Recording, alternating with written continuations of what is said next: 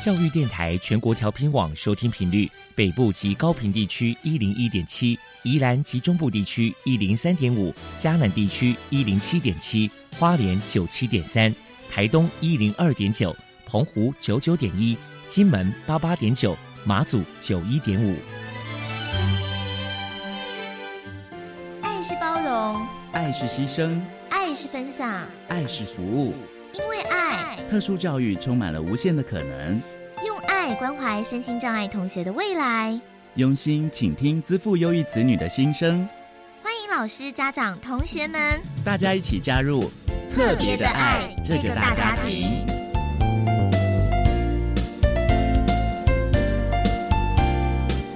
本节目由教育部学生事务及特殊教育司指导，国立教育广播电台监制。欢迎收听。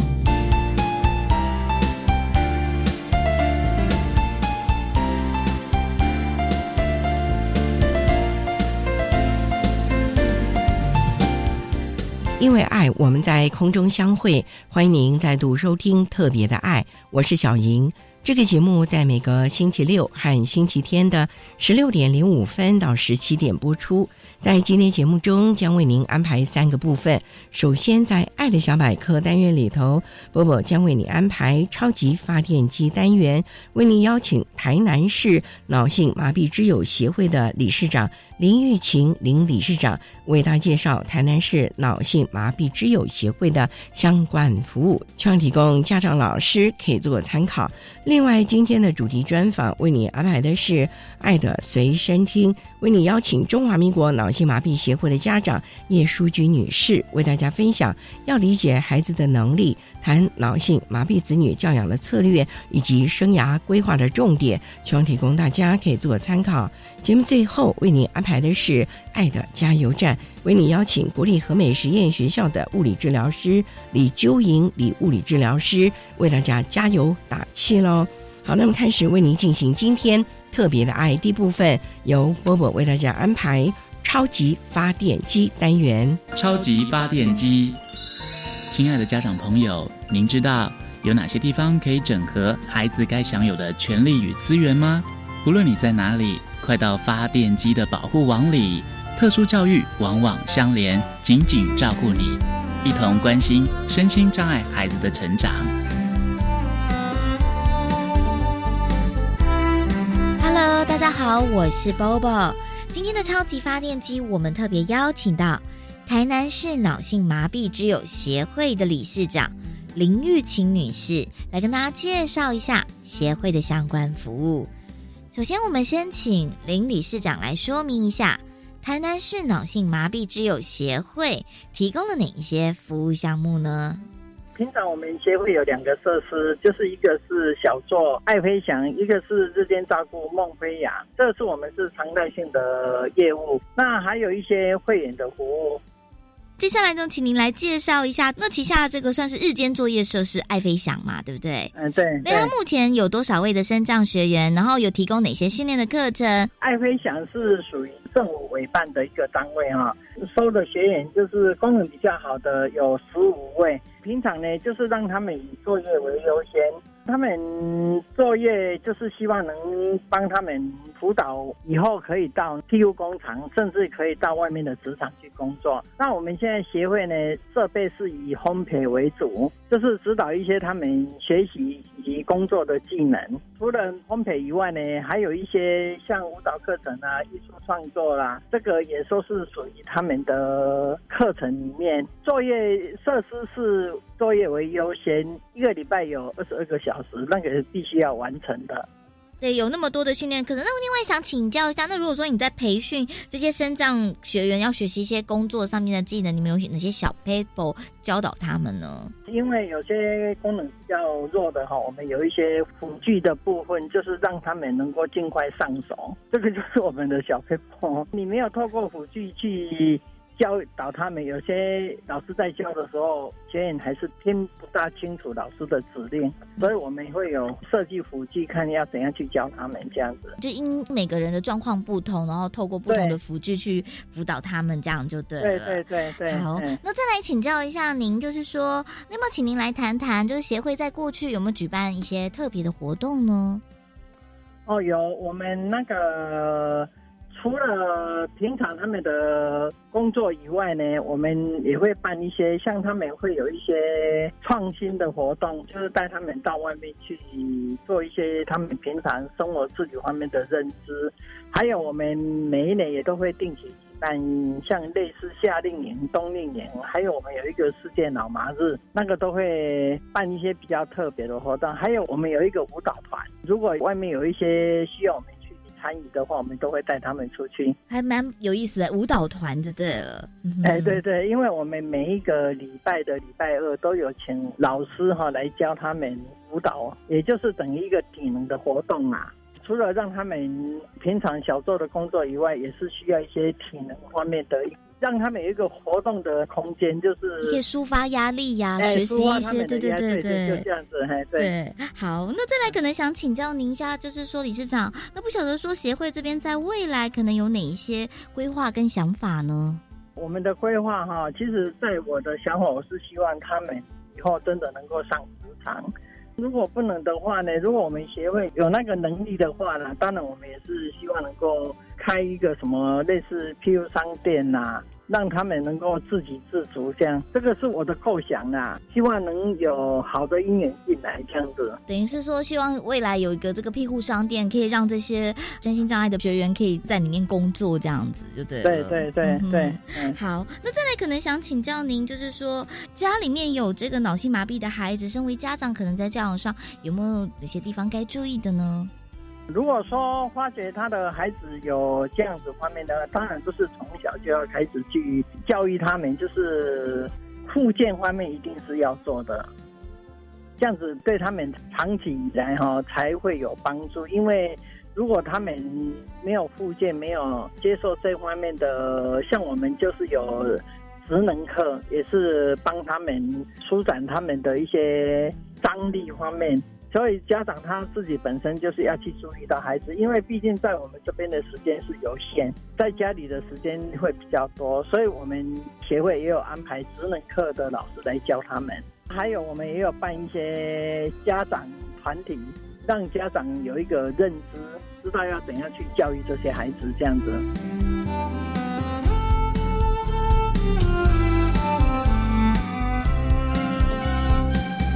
最后，理事长，您这边还有什么样的话想要传达？如果想传达的话，刚才我讲的 PU 工厂只是一个阶段性的。那我们往后如果真的有那个能力的话，当然也是希望有一个家园呐，就是一个庄园，这样子能够让他们有一个安老的地方。不过，筹设这个庄园可能有很多的考验跟困难，对不对？当然，当然，所有这个时间就是要期待家长还有社会大众能够一起来帮我们圆这个梦啊。那我是不知道什么时候才能够完成呢？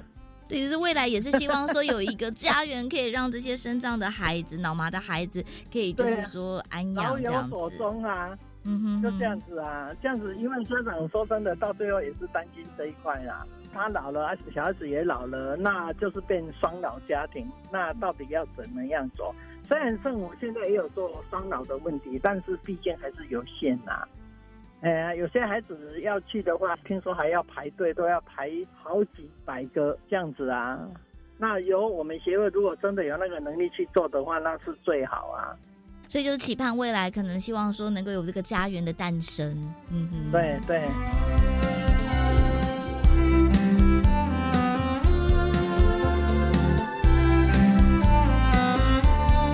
我们非常谢谢台南市脑性麻痹之友协会的理事长林玉琴女士接受我们的访问。现在，我们就把节目现场交还给主持人噪音。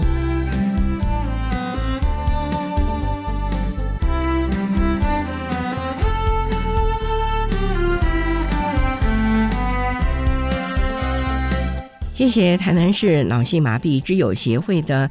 林玉琴理事长以及波波为大家介绍了协会的相关资讯，希望提供大家可以做参考喽。您现在所收听的节目是国立教育广播电台特别的爱。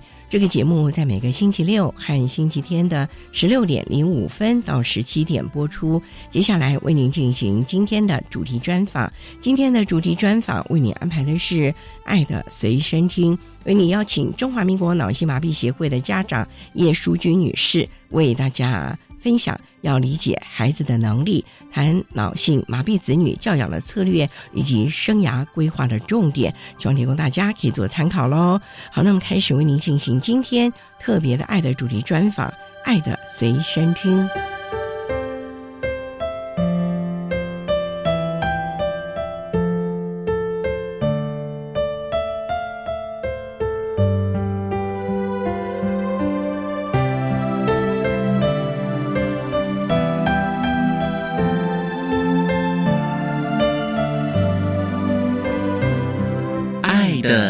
身听。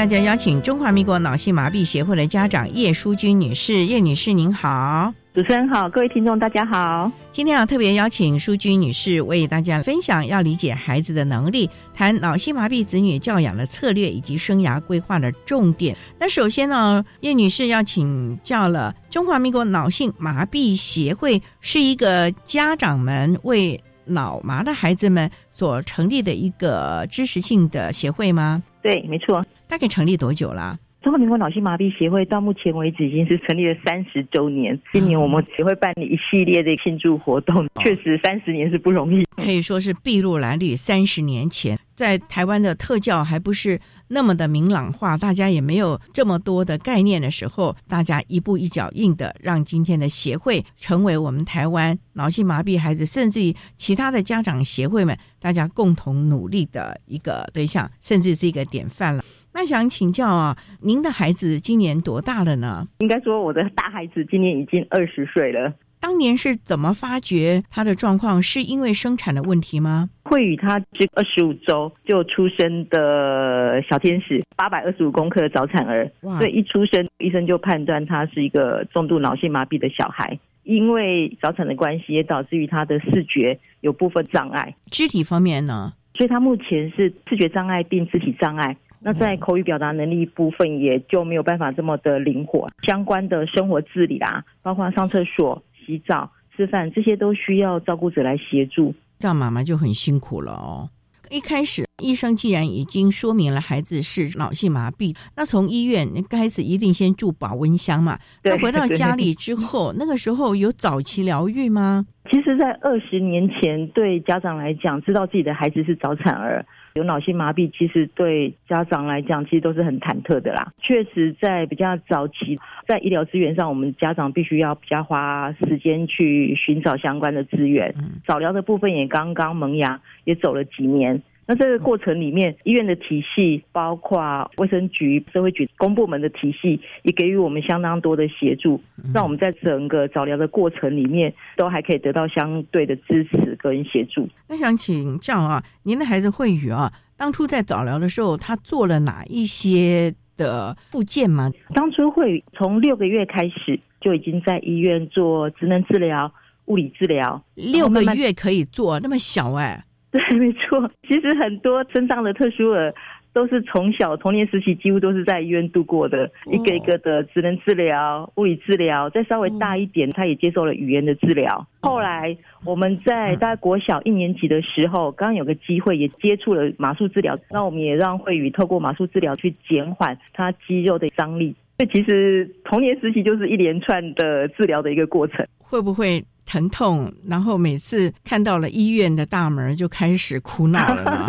其实，在医院的儿童治疗室里面，确实会看到很多孩子因为要拉筋，然后要做一些可能超过他体能负荷的部分，老师、家长。孩子三方其实都是很纠结、很挣扎的啦。因为慧宇从小他就是个很乖顺的孩子，我觉得就是家长跟治疗师之间的沟通，再来就是治疗的过程里面，我想治疗师都是非常有经验的，也可以透过一些方式或是引导，去转移他的注意力，让孩子在游戏里面，在比较开心的环境里面做这些相对辛苦的治疗复健的一个过程。这是应该的，而且想想看呢，还那么小。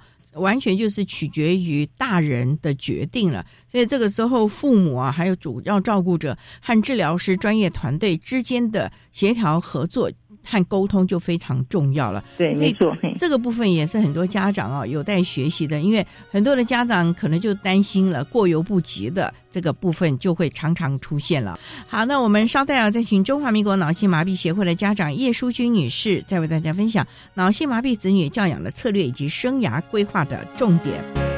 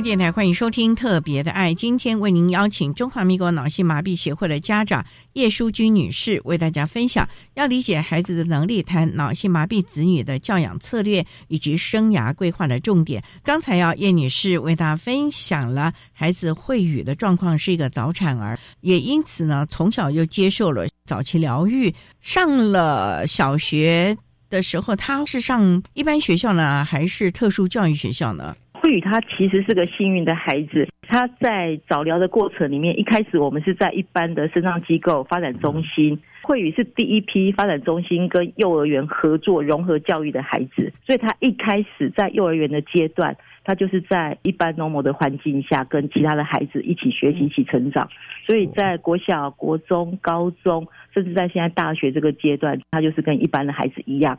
只有在一些特殊的课程，像慧宇，他就是两堂体育课抽离到资源班，在资源班学习而已。所以他大部分的环境就是一般正常的 normal 的环境。这样子个人的适应也要很强，而且在有关于宣导，甚至于家长和老师之间的亲师沟通就很重要喽。对，这一点真的很重要。他上小学啊，虽然是跟机构在幼儿园这个部分应该是还蛮不错的，可是上小学呢，老师们十多年前有这样的概念吗？其实我觉得，在他的每一个就学转换的阶段，亲师的沟通，甚至是跟班上同学，甚至是同学的家长，这个沟通都非常的重要。为什么呢？因为他只有在一个友善的环境里面，他可以才可以相对开心。可是老实说，我们也不能要求每个孩子都可以同理友善的去对待我的孩子。所以我觉得最重要的方法就是亲师沟通跟同学之间的沟通。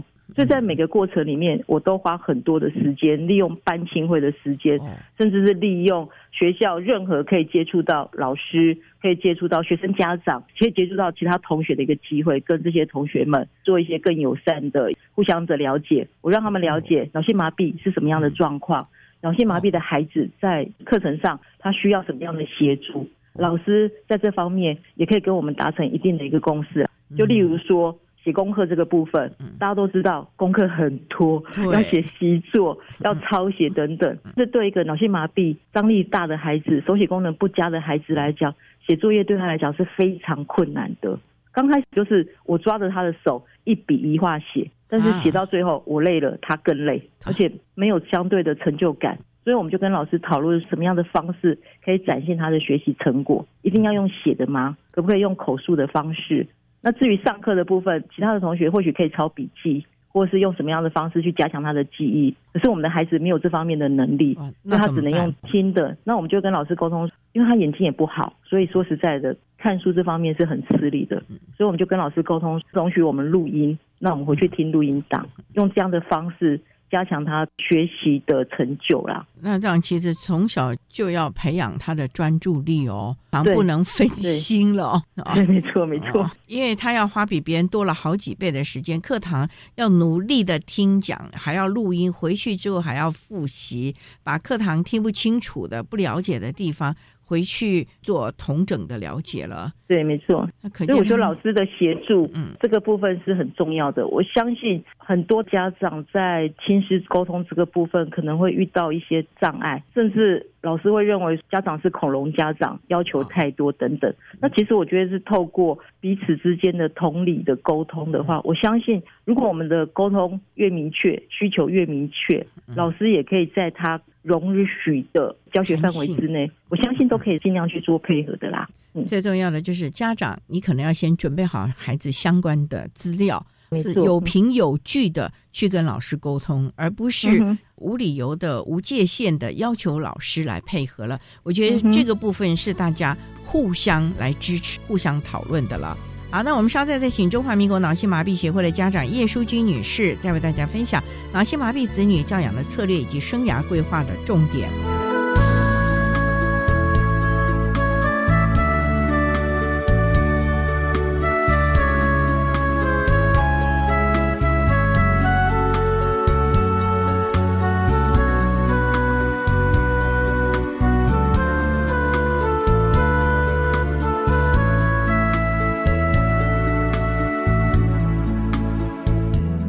各位听众好，我是台大医院神经科教授谢松昌。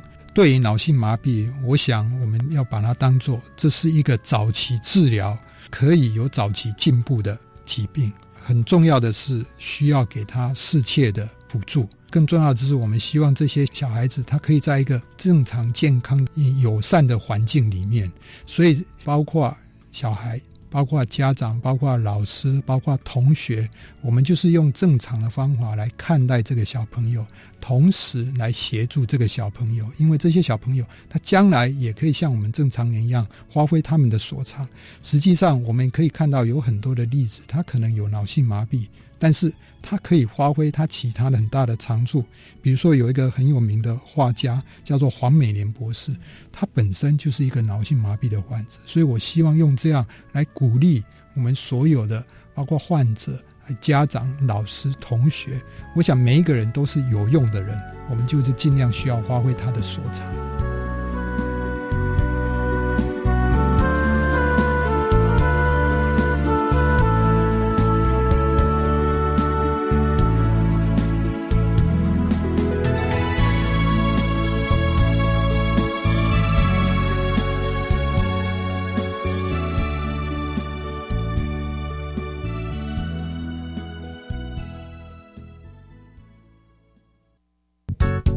大家好，我是今年师铎奖的得主宜安县元山国中的吴王达老师。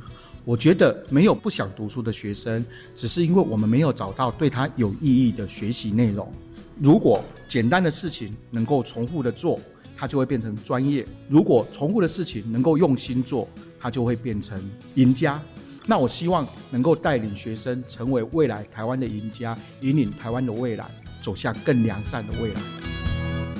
奖助制作特殊教育教材教具设计比赛简章公告喽！包括身心障碍类及资赋优异类两大类，并分为教材组、教具与辅具组、电脑辅助教学软体组三组。得奖作品将由国立清华大学制作成电子书，供全国教师教学参考。鼓励创意发想，还有奖金、讲座、奖状。报名从即日起到十月三十一号。以上广告是由教育部提供。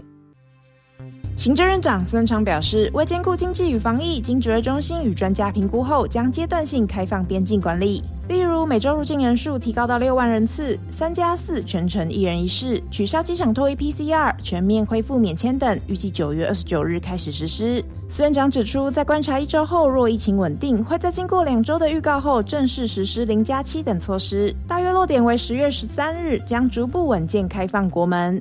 以上内容，行政提供。管那么的水，落嘎西木啊！大家好，我们是欧开合唱团。您现在收听的是教育电台。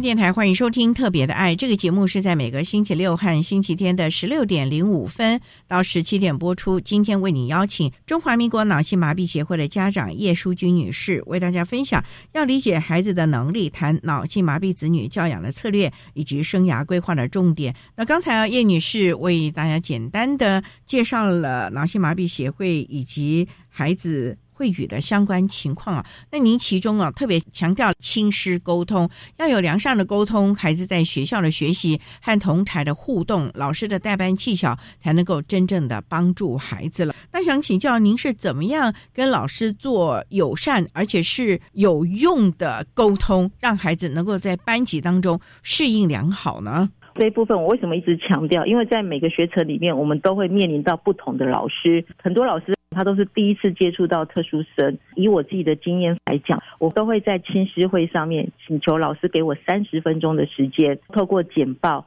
透过慧宇生命历程的报告，例如我会跟老师、小朋友，就同班的同学说明，慧宇他是个早产儿，早产儿导致的脑性麻痹，脑性麻痹会有什么样的症状？那这些症状可能会导致他在学习上、在同才的相处上会面临到什么样的困扰？接着慧宇需要什么样的协助？例如课业上的协助，同学如果可以的话，能力有及的话，是不是可以帮他推轮椅移位？甚至帮他拿个东西、拿个水壶等等，我会透过这样的方式，在第一次的亲师会上，就跟全班同学、家长还有老师做一个简单的说明。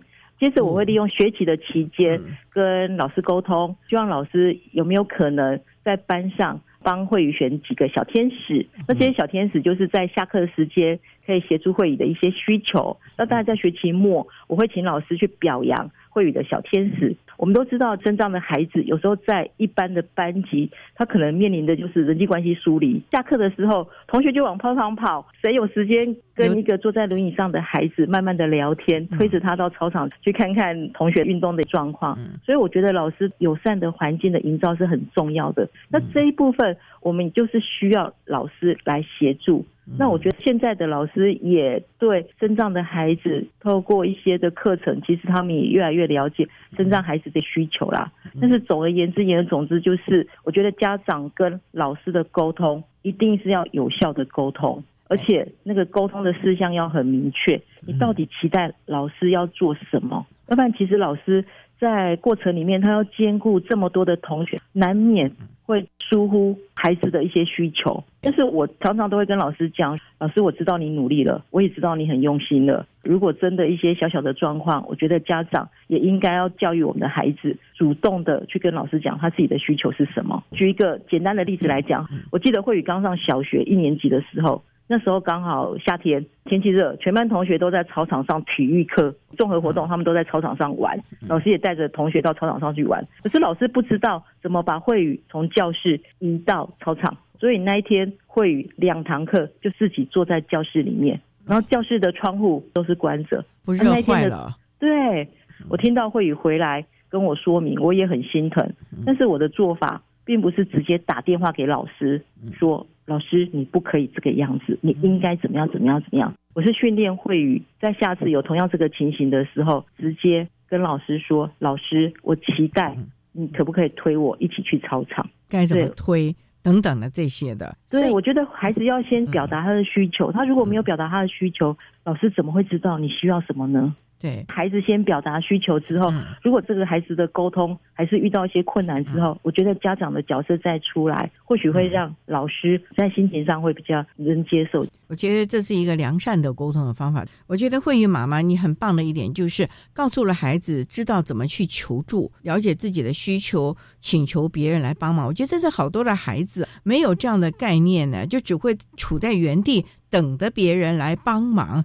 而不知道该怎么样去表达自己的需求，请别人适当的协助了。这是你从小就训练会语的吗？对，没错。我的家庭一开始就没有把慧宇当做特殊儿，我们认为他就是一般的孩子，只是他需要多一些些的协助，在生活上的协助而已。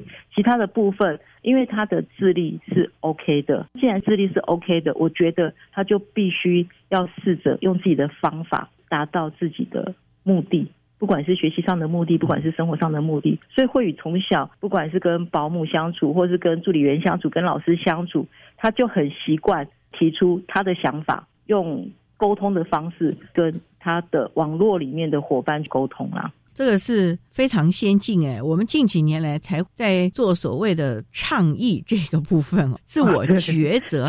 可是 您看看，您在十多年前从小就教导会语这样的一个概念，自己要知道自己需要什么，我觉得这是一个非常棒的一个教养策略。你怎么会有这样的一个概念呢？是你自己工作职场上的经验呢，还是？我觉得我们会期待别人要了解我们，但是没有人有义务。一定要了解你，所以如果你自己不说出来，只是在那边玻璃心，在那边期待别人不要歧视我，不要忽视我，不要怎么样怎么样怎么样，那不如你就把它说出来吧。沟通了之后，才会有一些交流，交流之后才知道困境在哪里，我们才有办法针对那个困境再去做突破啦。这是我一直给慧宇的一个观念，所以不管他在各个学习历程，甚至他现在在大学。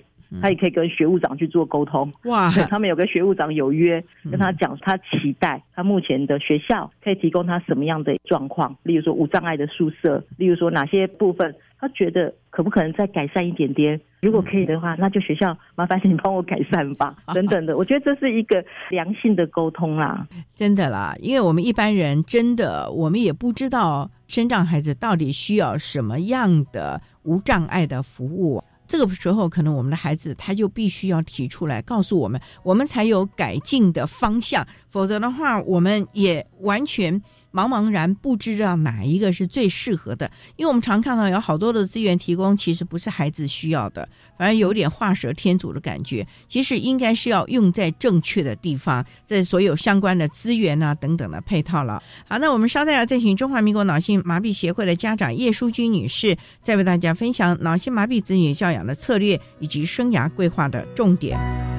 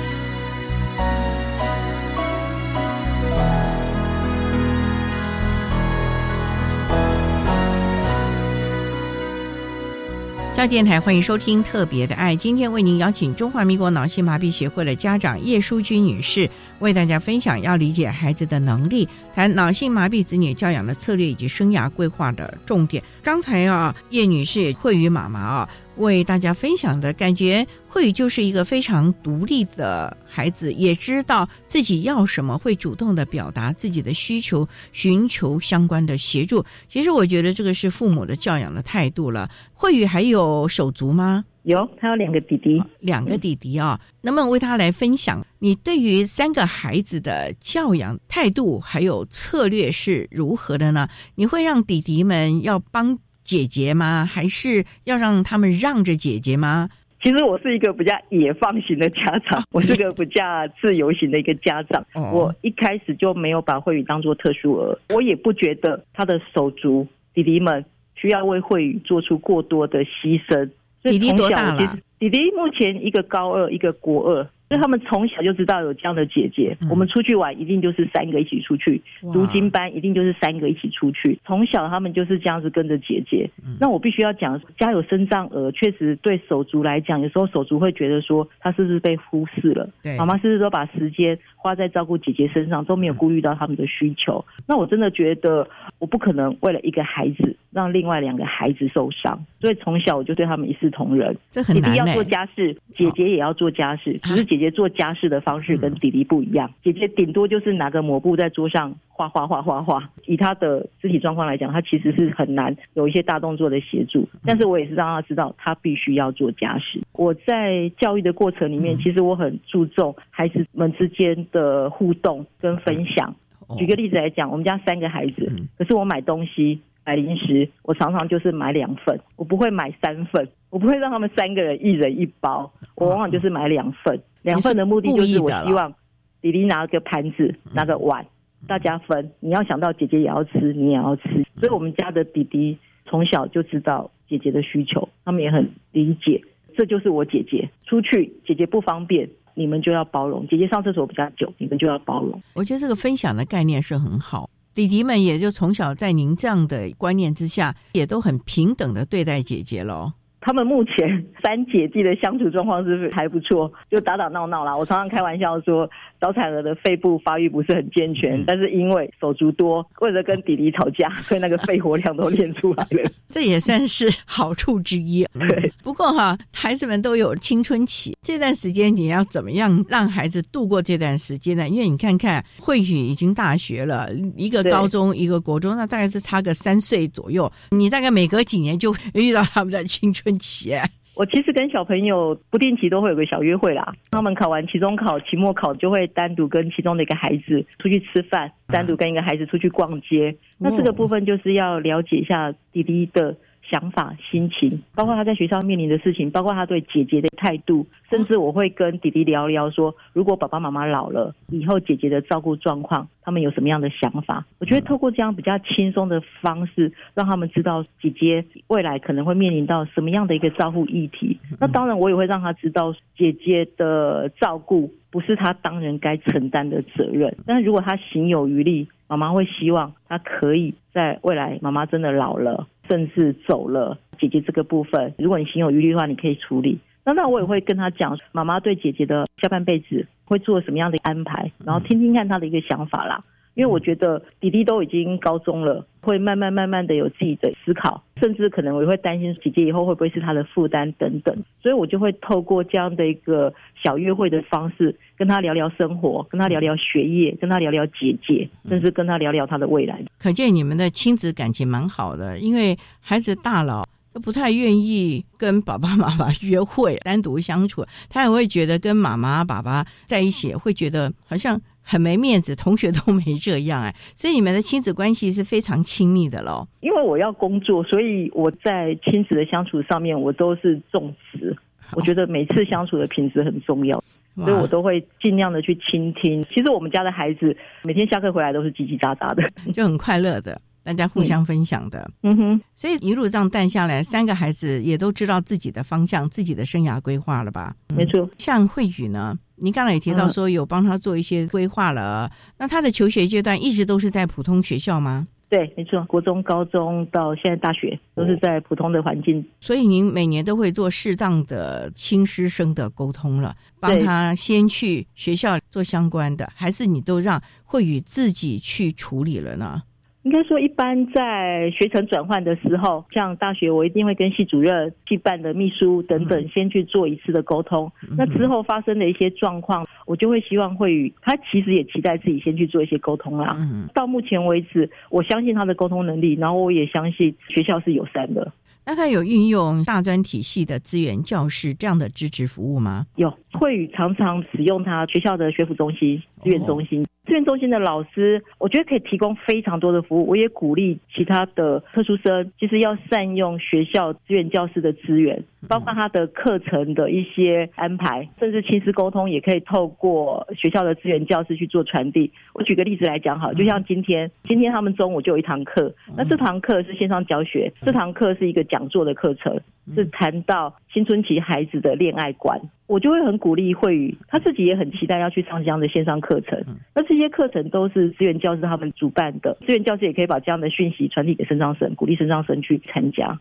所以慧宇在大学也积极的参与学校的各项活动喽。我觉得大学是个宝库啦，所以我一直鼓励慧宇，学校有太多的资源，有太多优秀的师长。有太多的学术资源，如果可能的话，不只是把功课念好，跟同学的互动，甚至是透过学校形形色色各个系所的课程，例如外文系的课程，以福大来讲，他们有医学院，所以他们也办了相关多的健康讲座等等。我觉得这些资源只要行有余力，都可以参加，可以拓展自己的生活面向，也可以更多元。重点就是你是一个什么样的一个观念和态度，在这个学术的领域，在校园之中好好的学习，掌握自己学生该有的观念和本分了。好，那我们稍待再请中华民国脑性麻痹协会的家长叶淑君女士，再为大家分享脑性麻痹子女教养的策略以及生涯规划的重点。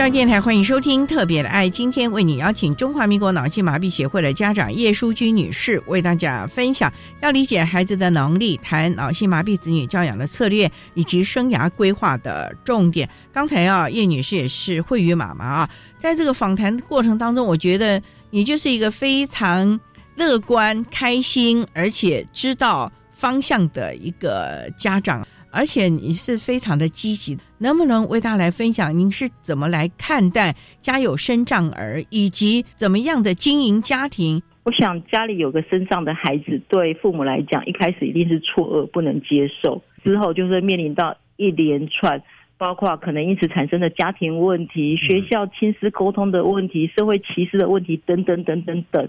但是我真的必须要讲，有快乐的父母。才会有正向快乐的孩子，这些过程其实是每个家长都会经历的。但是我们怎么样把过程变成一种养分，甚至父母一定要先好，我们的孩子才会好。这是我一直要跟其他家长分享的，也是我自己最大最大的一个感想。我总觉得，当面临到事情，第一点就是一定要臣服，我要顺服这个事情之后，我才知道我未来怎么去突破。只要有任何一点点小小的突破，都是一个喜悦。就以刚刚复健来讲好了，其实复健对孩子来讲，对父母来讲，都是很辛苦、很折磨的一件事情。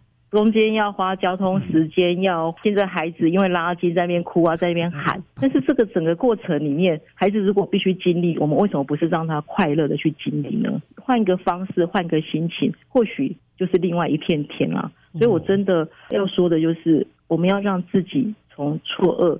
从恐惧、从悲伤、从负面，父母要尽快去做一个转换，这样我们才可以带着孩子，在任何的过程里面，孩子才可以去正向的面对。那再来，因为必须要讲，我们在过程里面，我们会遇到很多网络服务的专业人员，学校的老师、助理员、家长团体等等的，甚至是社工、医院的治疗师、医生等等，我们都会遇到很多的专业人员。那我觉得遇到专业人员，有时候我们会有资讯不对称的状况，他讲的我听不懂，那怎么？妈妈听不懂。对这个过程，真的觉得那个态度就是谦卑的、正向的去请教，不厌其烦去请教，甚至透过一些团体，像中华民国脑性麻痹协会，这团体里面这么多的家长，这么多的专业人员，都可以去寻求去支持。那我觉得。在这个平衡点上，我们善用社会福利资源，才可以减轻我们照顾的负担，才不会顾来顾去顾成愁。顾来顾去顾成愁，因为你这样讲啊，好像有好多的主要照顾者，尤其是妈妈啊，就很哀怨，我的一生都为你了，怎么样怎么样的。可是孩子有时候也会不领情，这个部分有些什么样的忠顾给大家呢？我永远相信孩子有自己的一片天，我也觉得孩子就是私心发展。或许我们会希望给他最好的，或许我们觉得有能力，我就要帮他安排好，包括以后我老后，我是不是要帮他安排到机构，我是不是要有一些财产信托等等。我觉得这些东西都可以去思考，但是最终你还是要让孩子自己去为他的未来去做自主决定。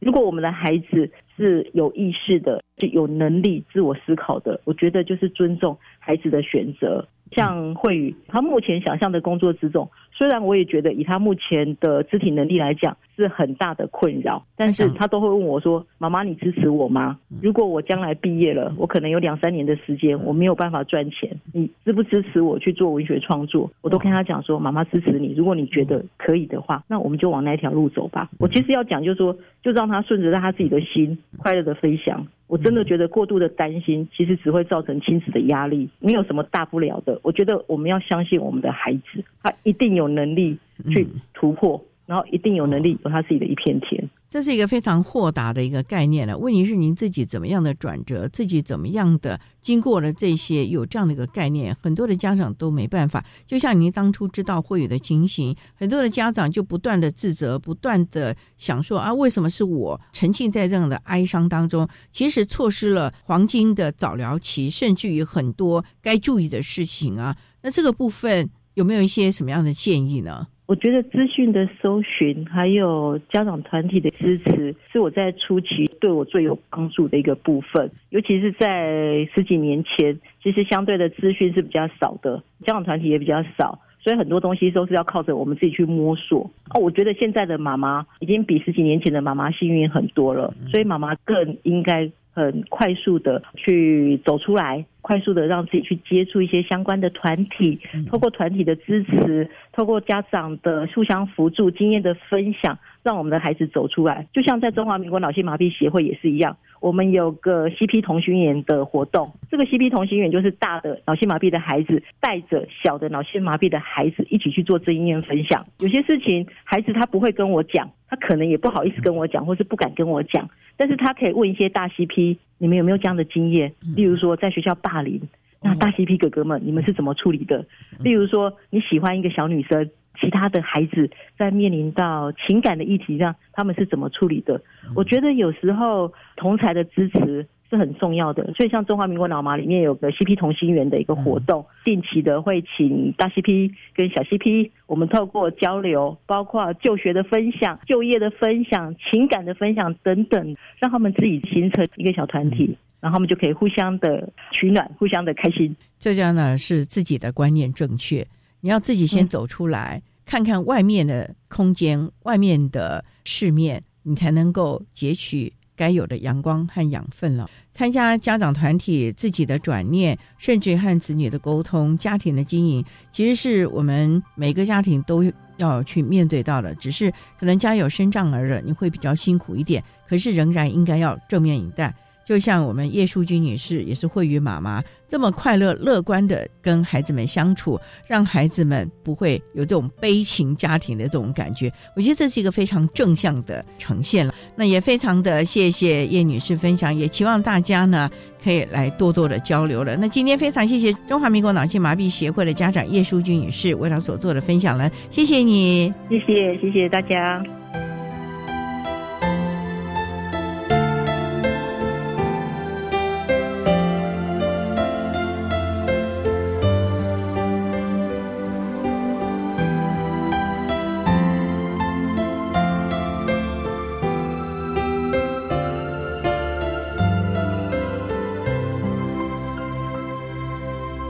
谢谢中华民国脑性麻痹协会的家长叶淑君女士为大家分享了脑性麻痹子女的教养策略，还有生涯规划的重点，希望提供大家可以做个参考了。您现在所收听的节目是国立教育广播电台特别的爱节目，最后为你安排的是爱的加油站，为您邀请国立和美实验学校的李纠莹物理治疗师为大家加油打气喽。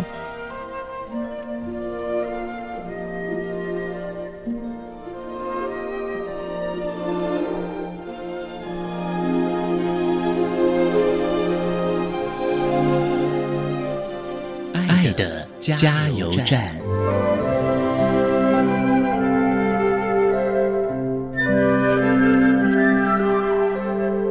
各位听众，大家好，我是国立和美实验学校的物理治疗师李秋莹。针对我们学校的学生的学习跟医疗附件呢，对家长有几点建议。因为孩子他就跟我们每个人一样，都有不同的。需求，如果他有健康照顾的需求，家长可能就要比较积极的去找各科的专科医师做一个咨询。那如果孩子在学习上面他有需求的，也可以去请教特殊教育。再来呢，家长很重要是要成为孩子在家的一个训练者，你可以根据学校老师或者是治疗师或者是医师的建议，去延续在各个场所你所知道的一些训练内容，在家能够继续训练。再来就是能够帮助孩子拓展他的生活圈，因为毕竟他在学校学习了这么多的技能，我们希望他能够运用在社会。家长这一块呢是责无旁贷，能够多多扩充他的生活圈。再来就是能希望帮助孩子更主动积极，不要过度保护，可是也不要放任忽略，可以的看待我们孩子的能力，不要高估，也不要贬低孩子。虽然他可能没有办法达到跟同才一样的能力，但是我相信他已经是尽到他。最佳的能力跟状态，谢谢各位。